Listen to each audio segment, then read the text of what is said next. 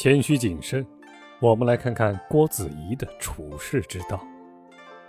任何事物都有看透和不可料的一面，所以唯有谨慎处事，避嫌疑，远祸端，未思进，先思退，方能自保。特别是功成名就之后，更应该夹起尾巴做人，才能独善其身。唐肃宗上元二年，郭子仪爵封汾阳王，王府建在长安的清人里。令人不解的是，汾阳王府自落成后，每天都是府门大开，任凭人们自由进出。郭子仪不准府中人干涉，与别处官宅府邸门禁森严的情况截然不同。有一天，郭子仪帐下的一名将官要调到外地任职，特意前来王府辞行。他知道郭子仪府中百无禁忌，就一直走进了内宅。恰巧他看见郭子仪的夫人和他的爱女两人正在梳洗打扮，而王爷郭子仪正在一旁侍奉他们。他们一会儿要郭子仪递手巾，一会儿要他去端水，使唤郭子仪就像使唤奴仆一样。这位将官当时真是惊讶万分，回去后不免要把这情景讲给他的家人听。于是，一传十，十传百。没几天，整个京城的人们都把这件事当作笑话来谈论。郭子仪听到了，倒也没有什么；他的几个儿子听到了，却觉得太给王爷的面子。堂堂大唐将军，竟如此不顾自己体面，以致贻人笑柄，郭家脸面何在？他们决定对父亲提出建议。他们一起来找父亲。要他下令像别的王府一样戒备森严，闲杂人等一律不准入内。郭子仪听了哈哈一笑，几个儿子哭着跪下来求他。一个儿子说：“父亲，您功业显赫，普天下的人都尊敬您，可是您自己却不尊重自己。不管什么人，您都让他们随意进入内宅。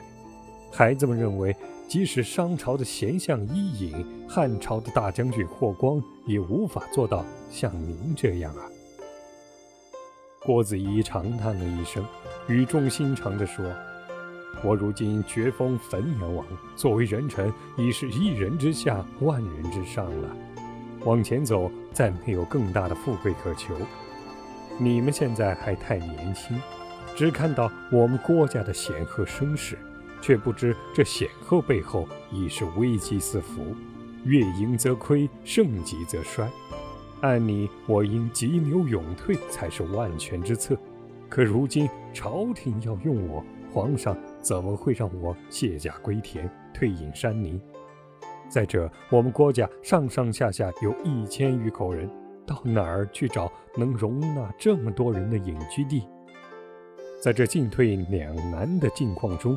如果我再将府门紧闭，与外界隔阂；如果与我有仇怨的人诬告我们对朝廷不忠，则必然会引起皇上的猜忌。若再有妒贤嫉能之辈，添油加醋，落井下石，则我们郭家一门九族就性命不保，死无葬身之地也。几个儿子听了郭子仪的话，恍然大悟。无不佩服父亲的先见之明。郭子仪就是靠着这种大智若愚的糊涂为官之道，而达到明哲保身，从而减少并避免了皇帝与权臣对他的猜忌，成功的在玄宗、肃宗、代宗、德宗四朝中长期任职，安享富贵。身为四朝重臣的郭子仪，可谓是功高盖世。可他却明白，聪明胜之，守之以愚；公辟天下，守之以让；勇力俯视，守之以怯的道理，并身体力行，方能全身而终，应及子孙，则披后代。不争一时之荣辱，不争一世之胜负。郭子仪明白产生灾祸的原因，知道该如何消灾免祸。用谨慎的作风确保全家安乐。人们若能像郭子仪那样时刻保持谦卑谨慎的态度，祸患自然不会产生。